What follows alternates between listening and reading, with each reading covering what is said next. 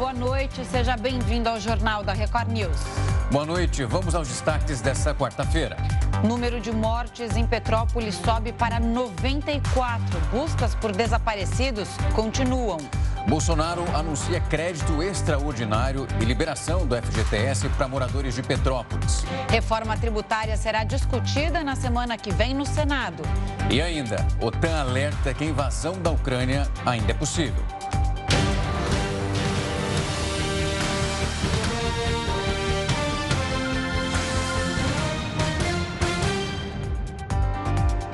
O Senado adiou a votação dos dois projetos que podem reduzir o preço dos combustíveis. As informações ao vivo, direto de Brasília, com a repórter Renata Varandas. Renata, boa noite, bem-vinda mais uma vez. A ideia é buscar consenso nos textos para ficar mais fácil aprovar?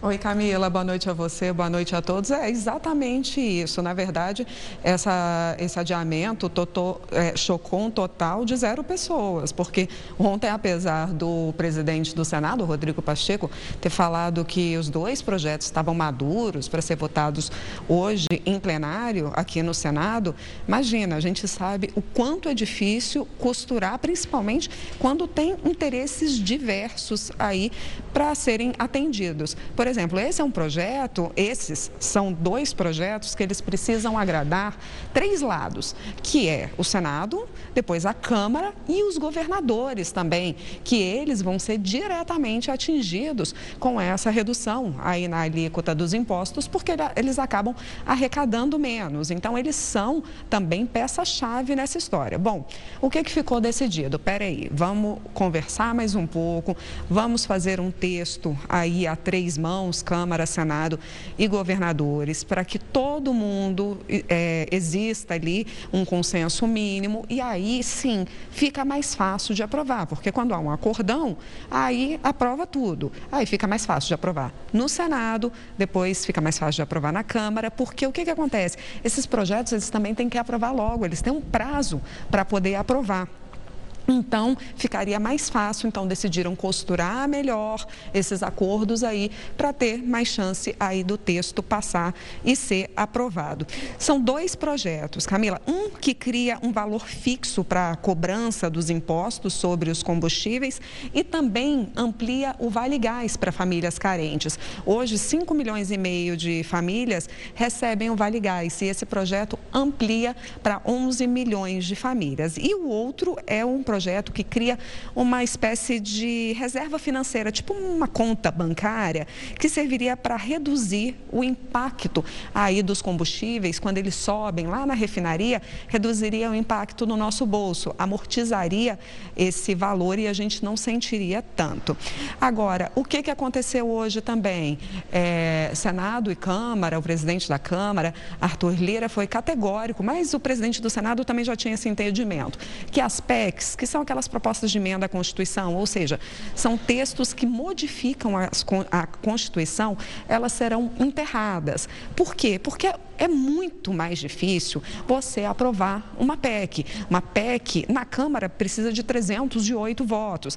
Aqui no Senado, 49 votos. Então é muito mais difícil você aprovar uma PEC. Então tem um desgaste político muito maior para poder aprovar essas PECs, sem contar que a gente está numa janela aí de aprovação que é muito curta, a gente está em ano eleitoral.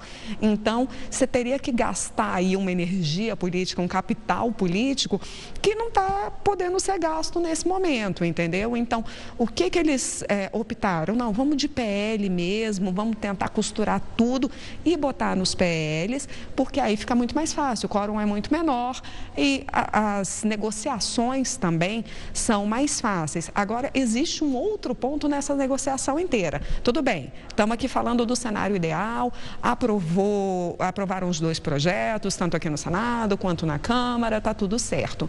Tá, aí existe o grande pulo do gato pode reduzir combustível em ano eleitoral? Essa é a grande pergunta. Ontem mesmo teve uma reunião.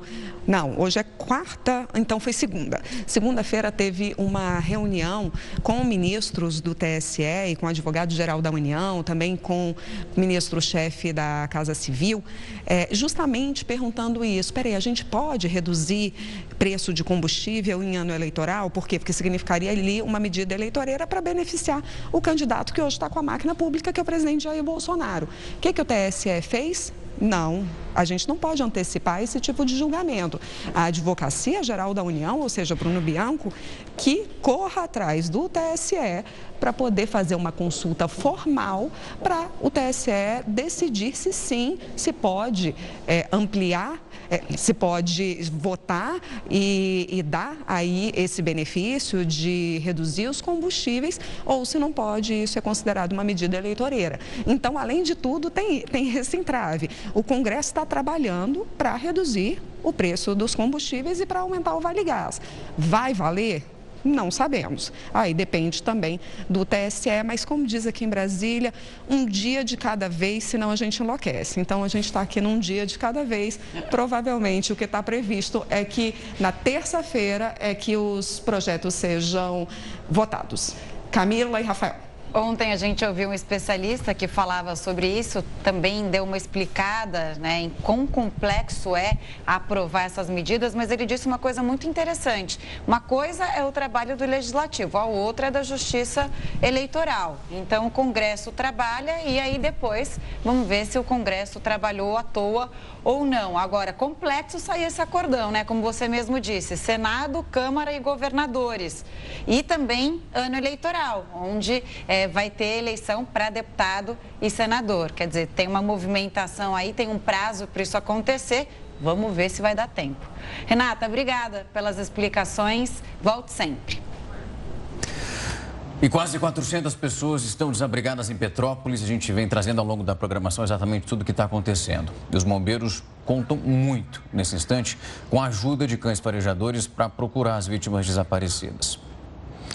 Nós vamos então para a região serrana do Rio de Janeiro para falar com o repórter Pedro Paulo Filho.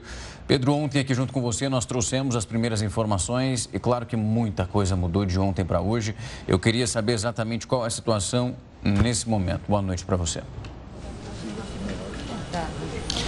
Oi, Rafael, uma boa noite para você, boa noite, Camila, a todos que acompanham o Jornal da Record News. Ontem a gente trazia um número aí de seis, uma, depois duas, depois seis, depois 18 vítimas. Agora, o governo do estado já confirma 94 vítimas dessa chuva que atingiu a cidade de Petrópolis, de onde nós falamos ao vivo nesse momento, aqui na região serrana do Rio de Janeiro. Essas chuvas que começaram ontem durante a tarde foram também ao longo da noite provocando enxurradas, provocando deslizamentos de terra. Uma das áreas mais afetadas aqui da cidade da região serrana é aqui o Morro da Oficina, de onde nós falamos desse momento. A iluminação, a energia está completamente suspensa aqui, até por causa dos deslizamentos, mas também para facilitar o trabalho do Corpo de Bombeiros. Até agora há pouco havia retroescavadeiras tentando chegar a imóveis aqui, onde moradores informavam que havia pessoas soterradas, mas esse trabalho foi encerrado por volta de 8h20 da noite, quando as máquinas foram desligadas, porque os bombeiros conseguiram encontrar uma das pessoas, precisavam fazer silêncio para saber se havia sinal de vida, mas infelizmente, ao final, duas pessoas morreram. Aqui ao meu lado está o Alex Silvestre, ele é subsecretário de Segurança e Defesa Civil da cidade de Araruama, que fica a 135 quilômetros aqui de Petrópolis, mas veio aqui com uma equipe para ajudar nesses trabalhos de resgate. Alex, obrigado por atender aqui a Record News como estão sendo esses trabalhos aqui, eles não se concentram só aqui nessa área de baixo, né? Não, se concentra aqui. Por que, que, as máquinas foram retiradas daqui? Só havia duas pessoas que estavam sendo indicadas como desaparecidas? Isso, mas ainda existe uma equipe do Corpo de Bombeiro mais acima. Quem eram essas pessoas? O que você acompanhou nesse trabalho de resgate? Como essas pessoas foram encontradas? É, segundo o morador, ele estava alegando que tinha a esposa dele né, e a filhinha, que estava soterrado. E como elas foram encontradas? É, a mãe se contava por cima da filha. E segundo o esposo, é uma situação muito difícil. Araruama, para todos que não Pedro, é, a gente está. A gente está com um problema. Isso, a gente está com um probleminha para te ouvir, está picotando o sinal. Vamos tentar mais uma vez. A gente ouviu mais ou menos esse é, técnico da Defesa Civil de Araruama, é, subsecretário, desculpa, Araruama, né? E eu queria que você explicasse, então, você estava dizendo qual é essa cidade e esse ponto que você está. Então, quer dizer, é o ponto mais afetado, é, foi uma encosta que, que desabou com com toda a força que a gente viu ontem nas imagens, que você já tinha trazido aqui para a gente. Agora, todos os outros moradores dessa área foram retirados porque há risco de mais chuva, principalmente amanhã, e também possíveis deslizamentos de terra. Pois é, agora a gente está com o microfone cabeado, vai tentar não ter mais alguma falha, porque o que acontece é que tem muita, muitas equipes da imprensa estão trabalhando aqui e às vezes dá uma certa interferência nos microfones de uma equipe com a outra, para quem não conhece essa, esse trabalho da imprensa mais técnico, essa parte mais técnica, mas agora o nosso telespectador vai ouvir com qualidade. O Alex estava comentando aqui que foi chamado porque, segundo o morador, a esposa e a filha estavam desaparecidas, estariam soterradas e eles conseguiram encontrar a filha e a esposa. A filha, portanto, estava tentando, estava sendo protegida pela mãe. Positivo. Conta pra gente como vocês encontraram elas. É, ela estava com o corpo por cima da criança. Abraçada. Para vocês que trabalham, para quem não conhece aqui o Rio de Janeiro, a Camila e Rafael, a cidade de Araruama fica na região dos lagos, não é tão montanhosa como aqui a cidade de Petrópolis, na região serrana. Para vocês que não estão acostumados com esse tipo de situação, não vivenciam muitas dessas tragédias, como é trabalhar e manter a cabeça firme depois de uma imagem como essa? É,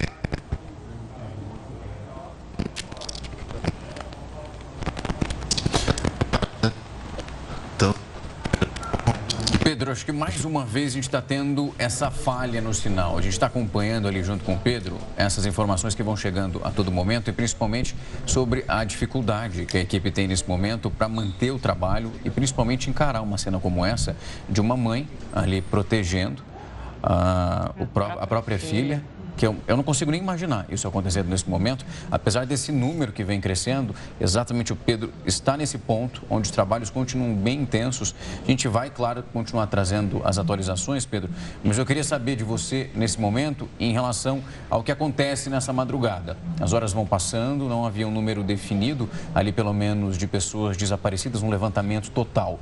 Agora, durante a noite, como que funciona esse trabalho? A gente falava de cães farejadores, como que eles estão balizando para tentar ganhar tempo nesse instante?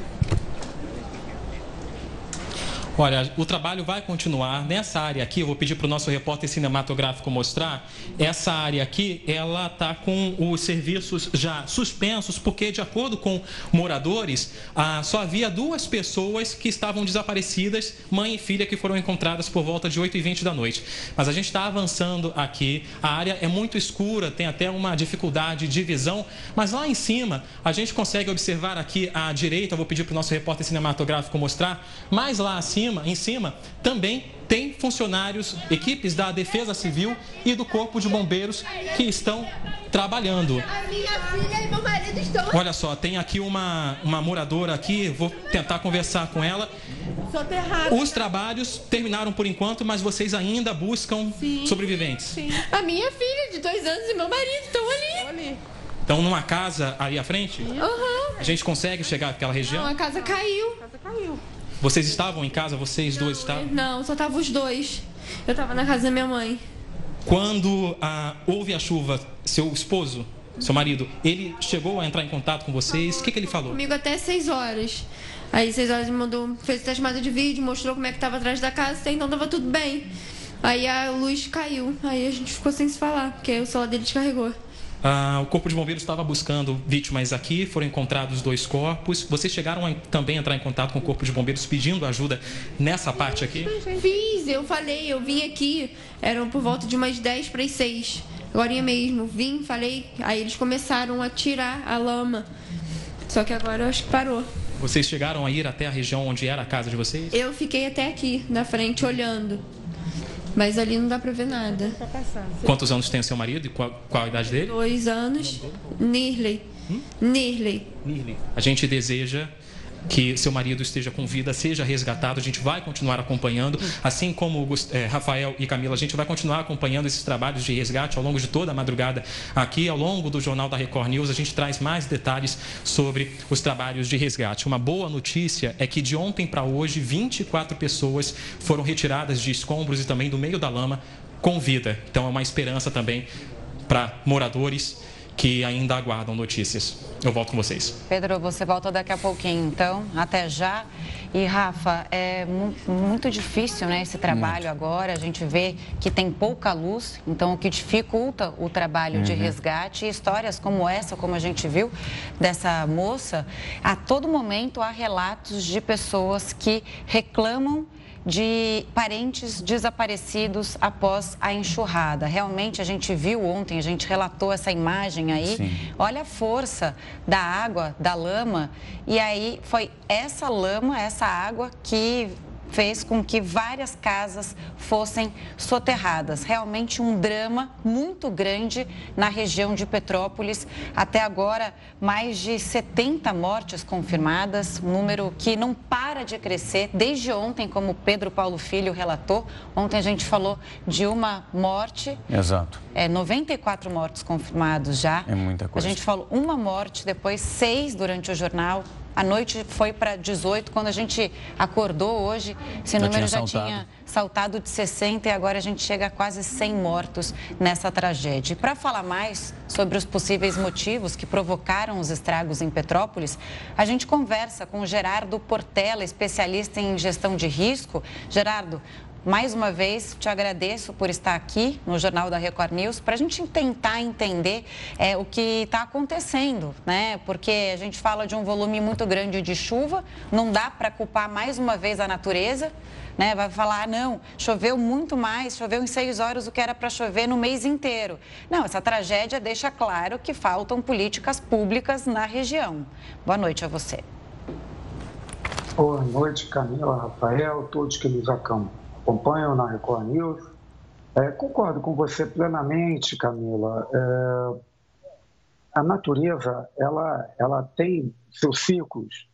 Você tem essas chuvas com a frequência, nós sabemos que todo período de verão a gente passa por grandes tormentas tropicais, porque o nosso país é um país tropical e a nossa região é, do Rio de Janeiro é uma das regiões mais afetadas, principalmente a região serrana.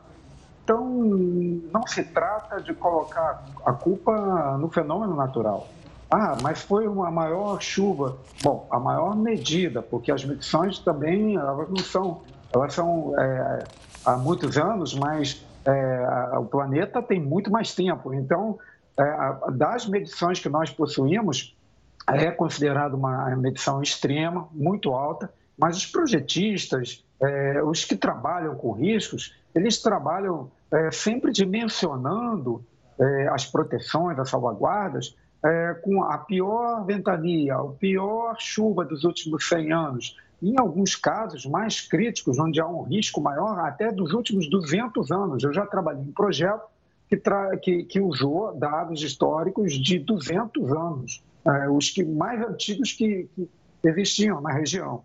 Então, não, não podemos de forma alguma considerar que essa tragédia, com essa magnitude de perdas de vidas humanas, perda da propriedade, porque é patrimônio construído, é dinheiro, esse dinheiro que vai ser gasto para recuperar essas casas, é, as próprias empresas, é, pequenas empresas, tudo isso é um prejuízo para o país. Esse dinheiro poderia ter sido gasto em prevenção para que a gente não tivesse tanta perda. As chuvas vão continuar acontecendo, mas a localização das moradias não pode ser essa. A gente sabe que nessa tipo de região é muito caro construir com segurança. Então, por isso que elas estão lá vazias. E por falta de uma política habitacional, as pessoas não têm opção e acabam é, passando por esses é, verdadeiros traumas, como a gente viu a, aquela, aquela mãe de família na expectativa de encontrar o marido e a criança tão pequena.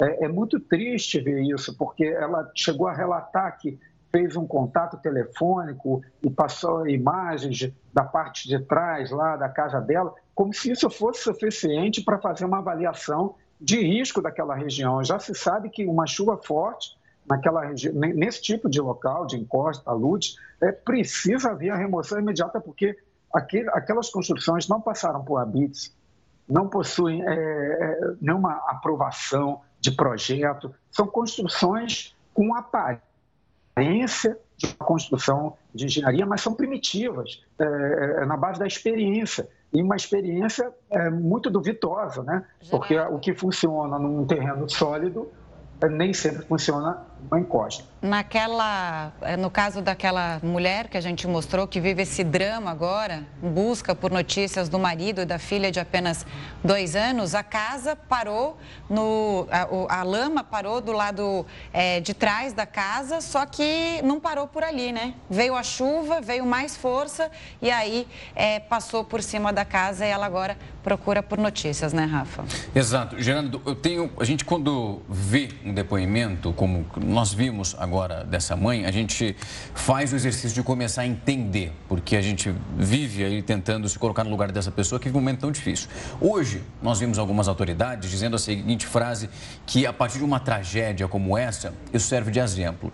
É uma dificuldade também imensa que eu tenho de entender, e também se tivesse um ente numa posição de você tentando localizar, saber que a morte de um ente querido vai servir de lição. Eu queria que aquele ente estivesse bem, e com vida. E é justamente isso que eu queria saber: se no Brasil hoje existe algum órgão que faz essa fiscalização em território nacional, sabendo que o caso de Petrópolis já era um risco, uma possibilidade, para evitar que a tragédia aconteça, para não esperar ela acontecer, para depois a gente ouvir que a morte de alguém vai servir de exemplo a partir de agora para que o pior não aconteça mais uma vez. É, infelizmente, a gente tem sim teste de amadurecimento da, dos nossos gestores públicos em relação ao enfrentamento desse problema. Nós, nós tivemos chuvas fortes, temos estradas hoje interrompidas na Bahia, nós temos esse problema recente também em quase todo o estado de Minas Gerais, Espírito Santo, o norte fluminense, São Paulo e por aí vai. Temos previsão de chuvas para amanhã, inclusive na região afetada de Petrópolis, e até domingo aqui no Sudeste, chuvas fortes. Então, nós sabemos que a cada verão nós passamos por esse tipo de condição climática que é, que é típica da nossa região. É, o que, que, precisaríamos fazer? Nós precisaríamos ter um plano é, de é, resiliência para as nossas cidades, porque a, a, o crescimento delas é desordenado, o poder público sabe, tem as informações de que essas regiões não devem ser ocupadas, mas não querem, ou não podem, ou não conseguem, ou não têm capacidade de entendimento técnico para prover uma solução habitacional. Porque um país com uma economia entre as maiores do mundo não pode é, alegar falta de recursos para prover, é, desenvolver um plano habitacional.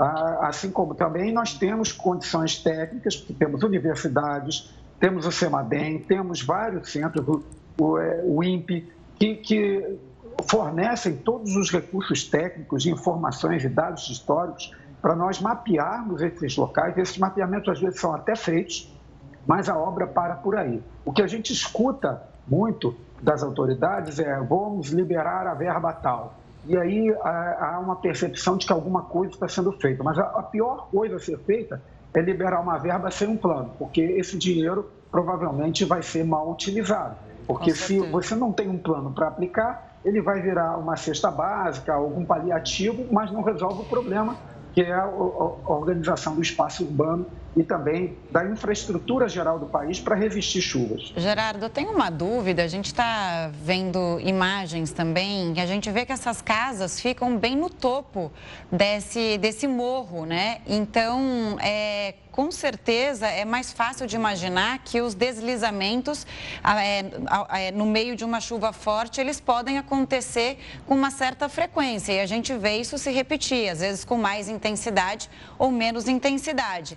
Agora, o governador Cláudio Castro, ele deu uma entrevista coletiva e ele falou que o Semadem não deu aquele alerta para que uma ação é, mais efetiva fosse tomada há dois dias. E aí o Semadem diz que sim, que emitiu esse alerta dizendo que tinha chuva concentrada para essa região.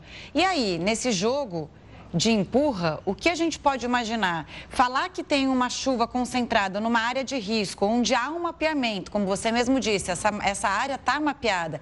Pelo menos 174 mil pessoas vivem nessa área de risco.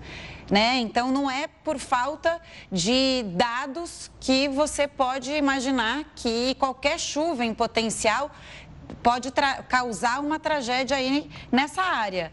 E aí, ele disse isso é. e o Semadem diz que é, fez esse alerta de chuva, o potencial de chuva, não de repente na gravidade que se esperava para fazer um plano de contingência. Você que é o especialista no assunto, como é, as autoridades deveriam ter procedido?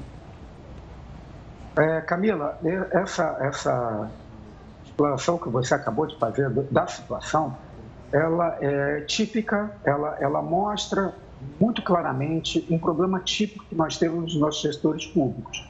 É, falta um pouco de competência técnica em termos de conhecimento de infraestrutura, porque nós estamos no século XXI. Então, nós temos cidades que, mesmo as pequenas cidades, elas são complexas, dependem de internet. Veja a situação de comunicação, porque não estamos conseguindo recuperar o funcionamento das antenas de telefonia celular é, lá em Petrópolis. Tudo fica tumultuado. E é, esses dados que são fornecidos, eles são suficientes para alguém capacitado, com competência técnica, entender que há sim uma ameaça sobre a cidade. Então, não tem como o CEMADEM, mesmo tendo satélites, é, pela característica do comportamento do clima no Brasil e nas regiões tropicais, de fazer uma, uma estimativa com tanta antecedência exatamente do que vai acontecer é, no dia tal, na hora tal. O que ocorre é que ele vai informando o cenário, o cenário vai evoluindo, tem que ter por parte do gestor público uma equipe capacitada tecnicamente para entender esses dados e, e, e saber é, aplicá-los na sua região. Então, esses dados são é, colocados, mas não há uma certeza absoluta. Mas quem lida com eles todos os dias vai perceber que tem uma, uma formação muito, muito, muito perigosa para a cidade se aproximando, sempre há uma expectativa, há uma curiosidade técnica. Né? É, é, essas formações recebem contribuições que vêm lá do norte do Brasil, da Amazônia, e há uma, uma série de alinhamentos negativos aí que fazem acontecer esse acúmulo de, de, de chuvas e é, normalmente passa pela, pelo estado do Rio de Janeiro e acaba descarregando no mar. Entretanto, dado a nossa topografia, vez por outra, é, essas nuvens acabam é, parando o seu trajeto, interrompendo num determinado ponto. E esse local, dessa vez, foi em Petrópolis, porque ali também é um local propício por causa da, da região montanhosa, e acabou estacionando ali e aconteceu isso. Mas a formação foi, é, era conhecida. Nós hoje temos aplicativos, né, o COR aqui no Rio de Janeiro, Centro de Operações de Resiliência, que o cidadão comum ele pode observar o radar meteorológico. Imagine um técnico competente. Será que em Petrópolis, na equipe, tinha alguém acompanhando Exato. esses dados para fazer a interpretação? No estado do Rio também. Será que tinha alguém para informar ao, ao, prefeito, uma vez que é uma cidade menor? Então, essa infraestrutura é uma dívida. Certo. Geraldo, a gente agradece muito o seu tempo e a disponibilidade. A gente continua acompanhando de perto essa tragédia, mas é bom para explicar para quem está em casa as possibilidades, o que poderia ser evitado, até onde o poder público tem a sua responsabilidade numa tragédia dessa proporção, onde o número de vítimas é alto e ainda continua ali, contando. Aos poucos a gente torce para que isso não aconteça, mas infelizmente o cenário é muito trágico. Mais uma vez, uma ótima noite para você e muito obrigado pelo tempo e a sua disponibilidade. Boa noite, muito obrigado. E as chuvas em Petrópolis podem ter sido causadas por um fenômeno que é comum na América do Sul. A gente vai falar sobre isso na volta do Jornal da Record News. O encontro de umidade que circulam, o encontro de corredores de umidade que circulam pelo Brasil pode ser uma das causas das chuvas em Petrópolis. O meteorologista Giovanni Dolif explica como esse fenômeno ocorre. Nós tivemos um evento de chuva muito intenso e muito localizado. Provavelmente a chuva mais intensa da história da cidade. E essa chuva foi o resultado da combinação de diferentes fatores na atmosfera. Bom, a gente está numa atmosfera de verão com muito calor e muita umidade. A gente teve a chegada de uma frente fria com ventos mais orientados para sul, que quando chegam na região serrana são forçados a subir e servem como um gatilho para disparar a formação de tempestades. Uma das tempestades, muito intensa, se formou justamente numa parte da região de Petrópolis, onde a gente tem áreas de risco de deslizamento. É uma área de cabeceira de tributários dos rios. Então, essa água muito intensa e concentrada fez com que a gente tivesse o descolamento de, de, de faixas de solo, né? e com esse escorregamento do solo, ele foi arrastando tudo que tinha junto pedras, árvores, e depois foi encontrando casas, carros, e toda essa água e todos esses detritos foram descendo em direção à parte mais central da cidade. Então foi esse o processo que causou esse enorme desastre que a gente viu acontecer na cidade de Petrópolis. A gente vai falar agora sobre o presidente Jair Bolsonaro, que vai voltar mais cedo da viagem internacional que está fazendo para conseguir justamente visitar Petrópolis, no Rio de Janeiro. Hoje ele se encontrou com o presidente Vladimir Putin, a gente falou disso aqui ao longo da semana, a expectativa era alta. A gente vai então agora até Moscou, onde está o repórter Tiago Nolasco. Boa noite para você, Tiago. Oi, Rafael e Camila, boa noite para vocês, boa noite a todos. Nesta quarta-feira, o principal dia da visita de Jair Bolsonaro aqui à Rússia, o presidente brasileiro esteve reunido com o presidente russo Vladimir Putin no Kremlin, que é a sede do governo russo. Para acompanhar essa visita, foi necessário passar por um controle sanitário rigoroso. Todos fizemos cerca de quatro testes contra a Covid. O presidente Jair Bolsonaro também passou por esse protocolo e se sentou lado a lado de Vladimir Putin. Quando o presidente da França, por exemplo, Emmanuel Macron, esteve por aqui, sentou em uma longa mesa, Putin de um lado e Macron de outro, porque o presidente francês não se submeteu a esse controle sanitário. Na conversa, Vladimir Putin disse que o Brasil é o mais importante parceiro comercial da Rússia na América Latina e falou em ampliação do comércio bilateral. Já o presidente Bolsonaro falou das possíveis parcerias na área militar de gás e petróleo e também de agricultura. A Rússia é nosso principal fornecedor, por exemplo, de fertilizantes. Numa declaração à imprensa, o destaque ficou por conta da fala do presidente Jair Bolsonaro, que pediu paz no mundo por duas vezes ao lado de Vladimir Putin. Logo depois de um encontro com empresários, eu perguntei ao presidente Jair Bolsonaro se esse foi um recado a Vladimir Putin e ele disse que não. O presidente também anunciou que depois da visita à Hungria, nesta quinta-feira, vai retornar direto para o Brasil e vai desembarcar no Galeão e não mais em Brasília. Isso porque Bolsonaro quer acompanhar de perto os estragos provocados pela chuva na cidade de Petrópolis. O presidente já tem conversado com alguns ministros, como Rogério Marinho, do Desenvolvimento Regional, e João Roma, da Cidadania, para que seja feita uma ajuda federal aos afetados pela chuva na cidade de Petrópolis. De Moscou, Tiago Nolasco.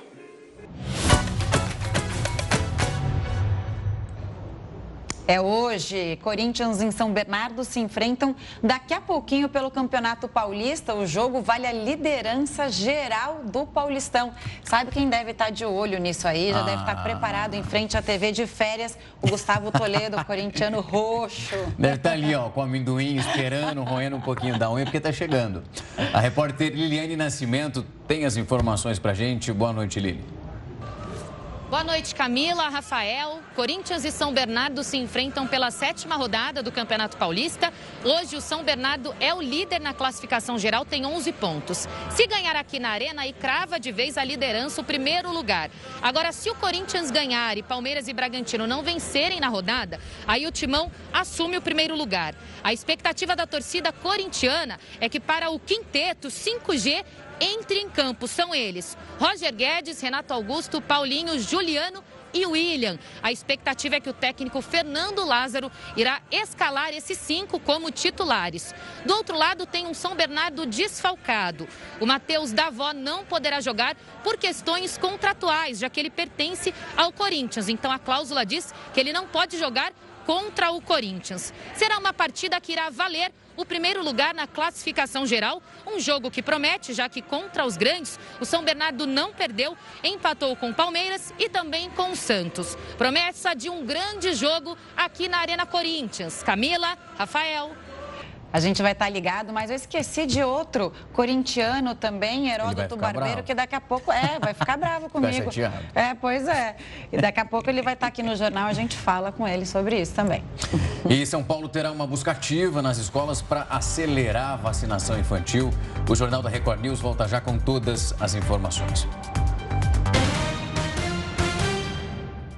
A Rússia demonstrou apoio para o Brasil ser membro permanente do Conselho de Segurança da Organização das Nações Unidas. Assunto para o Heródoto Barbeiro. Corintiano Heródoto Barbeiro, qual é a importância dessa declaração? Quero ver você aqui, ó. Deixa eu ver se já está com amendoim para assistir o jogo, logo depois que a gente é, a, a falar aqui no jornal. Deixa eu ver. Camila, eu achei duas coisas surpreendentes. Primeira, a quantidade de memes que estão circulando na internet dessa visita. Eu vi vários do Putin falando em russo e a legenda embaixo falava coisas inacreditáveis. Agradeço por ter recebido latas de leite condensado. Eu passo também no pão de manhã. Umas coisas engraçadas, sem dúvida.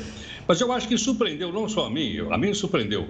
Eu acho que surpreendeu quem estava cobrindo essa visita que foi a declaração do ministro das Relações Exteriores da, da Rússia, dizer que apoia a entrada no Brasil do Conselho de Segurança da ONU. Mas, você espera um pouquinho. Outro dia você não falou aqui que o Brasil já faz parte do Conselho de Segurança da ONU? Faz. Mas ele faz como membro provisório, com mandato de dois anos. Ou seja, o Conselho tem 15 membros, cinco permanentes e 10 são rotativos. O Brasil está no rotativo. Então, o apoio da Rússia, que é um dos cinco permanentes ao Brasil, reforça a posição brasileira de querer ser membro permanente da ONU. Agora, só para uma questão, para a gente poder esclarecer. Há mais de 40 anos, o Brasil vem reivindicando fazer parte do Conselho de Segurança da ONU como membro efetivo, há mais de 40 anos. Todos os presidentes que já passaram por aqui, inclusive o atual, todos eles têm tratado disso mas até agora o Brasil não tinha recebido o apoio de um dos cinco maiores, que no caso aqui é a Rússia. Agora, vamos lembrar o seguinte: não é só o Brasil que quer ser membro permanente, não. Além do Brasil, tem a Índia também. E não se esqueça o seguinte: a Índia é uma potência nuclear. O Brasil não é, mas a Índia é. Em todo caso, o apoio da Rússia é um apoio bastante significativo. Eu vou dizer, bom, mas e daí? Né? O que, que melhora a imagem do Brasil se for membro do Conselho da ONU permanente, em vez de cinco, seis países? A diferença é o seguinte: o Brasil influenciaria muito mais na política internacional. Por que razão? Porque todo mundo já sabe que quando você faz parte do Conselho Permanente, você tem direito de veto. E com o direito de veto, você pode parar várias ações da ONU, várias importantes ações da ONU, como tem acontecido até agora. Então, está aí um fato interessante, motivado por essa, por essa visita, que é, portanto, parte de um processo que vem se desenvolvendo para que o Brasil possa, então, chegar como membro permanente da ONU. Vamos ver se outros países do, desse grupo possam também apoiar o Brasil. E para encerrar, para que isso aconteça é necessário uma reforma na Carta da ONU. Sem reforma não acontece nada. Tem que ter uma reforma. E a reforma é feita pela Assembleia Geral, que ainda não está marcada acompanha todos os passos, né, Heródoto, para saber o que de fato ali nos bastidores vai acontecer e esse efeito rebote nessa volta do presidente que é possível colher desse processo todo. Heródoto, uma ótima noite para você. Exatamente, Até... perfeito, exatamente isso. Exatamente. Até. O governo de São Paulo anunciou a semana E de vacinação infantil contra a Covid-19, isso nas escolas. A iniciativa tem como objetivo aumentar a cobertura vacinal entre as crianças de 5 a 11 anos e vai acontecer de 19 a 25 de fevereiro em todo o estado de São Paulo. Tem um número grande de crianças ali naquele momento, onde você organiza um ambiente, uma sala, você vai trazendo, a gente já fez isso em outros momentos, né? Geralmente é um ambiente da, da escola que é preparado, aí a turma vem, faz, vacina aquela turma, volta a turma para a sala, vem a próxima e assim terminou essa escola parte para outra. Isso é, já foi feito diversas vezes na nossa história no Brasil e aqui em São Paulo também, e é o que a gente recomenda para que a gente possa aumentar ainda mais esse número de vacinação e facilitando assim a vida é, das nossas famílias. Na mesma coletiva, o Instituto Butantan confirmou a entrega de um lote com 10 milhões de doses da vacina Coronavac ao Ministério da Saúde amanhã. As doses já embaladas e certificadas serão utilizadas para que a vacinação de crianças avance em outros estados brasileiros. A OTAN alertou que o risco de invasão da Ucrânia ainda existe. O Jornal da Record News volta em um minuto com essa e outras informações. O segundo caso de Covid-19 causado justamente pela subvariante né, da Omicron, a B a.2 foi registrado aqui em São Paulo. Esse caso foi detectado no dia 28 de janeiro, mas foi confirmado nessa semana pela Secretaria Municipal de Saúde de São Paulo. A paciente é uma grávida de 34 anos. Ela já havia tomado então as três doses da vacina. A vigilância epidemiológica monitora esses casos e também as amostras de coronavírus dos pacientes e reforçou a importância dessa vacinação. De acordo com todas as autoridades envolvidas, a paciente fez uma quarentena de 14 dias e teve só sintomas leves da doença. A Comissão de Constituição e Justiça do Senado pautou a análise da reforma tributária para a semana que vem. De acordo com o presidente da CCJ, Davi Alcolumbre, a discussão ocorrerá na próxima quarta-feira. Na ocasião, o relator vai fazer a leitura da proposta e discutir possíveis mudanças no texto. Já a votação deve acontecer ainda este mês ou logo após o carnaval. A PEC cria o chamado Imposto sobre Valor Agregado, dividido em dois tributos. Se aprovada, o presidente da Casa, Rodrigo Pacheco, prometeu levar a pauta para plenário. Apesar dos acenos com a Rússia, a OTAN ainda acredita naquela possibilidade de uma invasão russa na Ucrânia. 100 mil soldados permanecem na fronteira. O país continua reforçando os militares na fronteira, segundo o secretário-geral da OTAN. Ele afirmou que não foi constatada nenhuma diminuição da tensão. Já o Ministério da Defesa da Rússia divulgou imagens que mostravam as forças militares voltando para as bases permanentes. Zelensky, presidente da Ucrânia, decretou que hoje é o Dia Nacional da União e convocou os ucranianos a saírem de casa com a bandeira do país para desafiar a pressão de Moscou. Enquanto isso, a OTAN examinou novas formas de reforçar as defesas dos países membros no flanco leste, pois acreditam que o aumento militar da Rússia na fronteira com a Ucrânia pode ser uma das maiores crises de segurança da história da Europa. O governo federal anunciou ações para ajudar as vítimas de Petrópolis. O presidente Jair Bolsonaro, que está na Rússia, informou que os valores que serão repassados ainda não foram definidos. Ele também afirmou que o governo deve permitir que as vítimas façam saques do FGTS. Já o ministro do Desenvolvimento Regional, Rogério Marinho, declarou que está em contato com o governo do Rio e com a prefeitura de Petrópolis. O objetivo é garantir apoio aos desabrigados e também a reconstrução da cidade. Após dois meses seguidos de alta, a confiança no comércio brasileiro registrou uma queda de 1,2% esse mês. A inflação é o fator que mais desanima os comerciantes. Todos os nove itens que compõem a confiança do setor tiveram uma queda. A maior retração aconteceu pela expectativa do empresário para os próximos meses. Essa onda de pessimismo se alastrou pelo país todo, mas no sul essa queda foi de quase 2%. Empresas de pequeno porte foram as que apresentaram menor nível de otimismo. E apesar dessa queda, o indicador segue acima dos 100 pontos, que é considerado então uma zona de satisfação para os economistas. A cotação do dólar caiu de novo. A moeda já acumula queda de 8% em 2022. O Jornal da Record News volta já já. O dólar fechou hoje em queda de 1%, cotado a R$ 5,12, efeito do alívio nas tensões entre Rússia e Ucrânia. A cotação é a mais baixa desde 29 de julho do ano passado. Com o resultado, a moeda americana passou a acumular queda de 3,35% no mês e de 8% no ano. E pelo menos nove pessoas morreram, 12 estão desaparecidas depois de um naufrágio de um barco de pesca, isso na costa do Canadá. Esses números foram corrigidos pelos socorristas hoje. Antes, a informação era de que tinham sido encontrados 10 corpos e que 11 tripulantes estavam desaparecidos. Apenas três marinheiros foram resgatados. Segundo o próprio exército canadense, tem muita ali pouca chance de encontrar um sobrevivente nesse instante. 24 pessoas estavam a bordo desse barco pesqueiro espanhol. Autoridades estão investigando a causa desse acidente. O cantor sertanejo João Neto, da dupla com Frederico, foi diagnosticado com câncer de tireoide. O anúncio foi feito pelas redes sociais do cantor. Ele vai fazer uma cirurgia para retirar o câncer e iniciar o tratamento em Barretos, no interior de São Paulo. Torcida positiva aqui para ele, né? Nessa semana, o agronegócio brasileiro é destaque na Expo Dubai, nos Emirados Árabes Unidos. A apresentadora Kelly Godoy, da Record News, foi lá conferir de perto o Pavilhão Brasil é o quinto mais visitado na Expo Dubai 2020. Por dia, até 30 mil visitantes passam por aqui. Nessa semana, o tema é Juntos pelo Desenvolvimento Sustentável.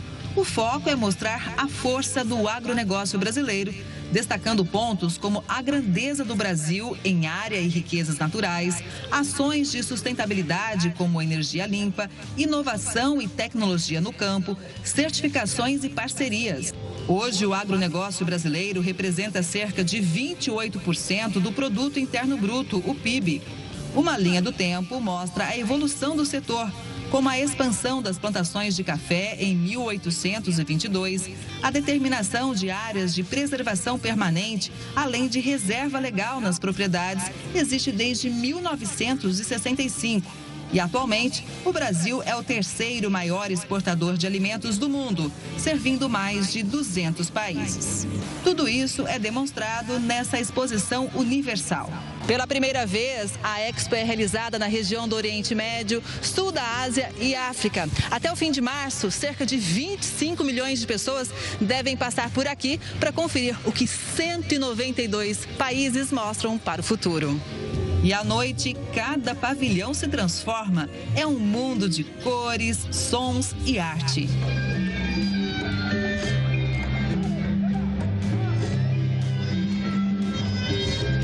No meio do caminho, robôs lembram a importância do uso da máscara nessa feira tão tradicional.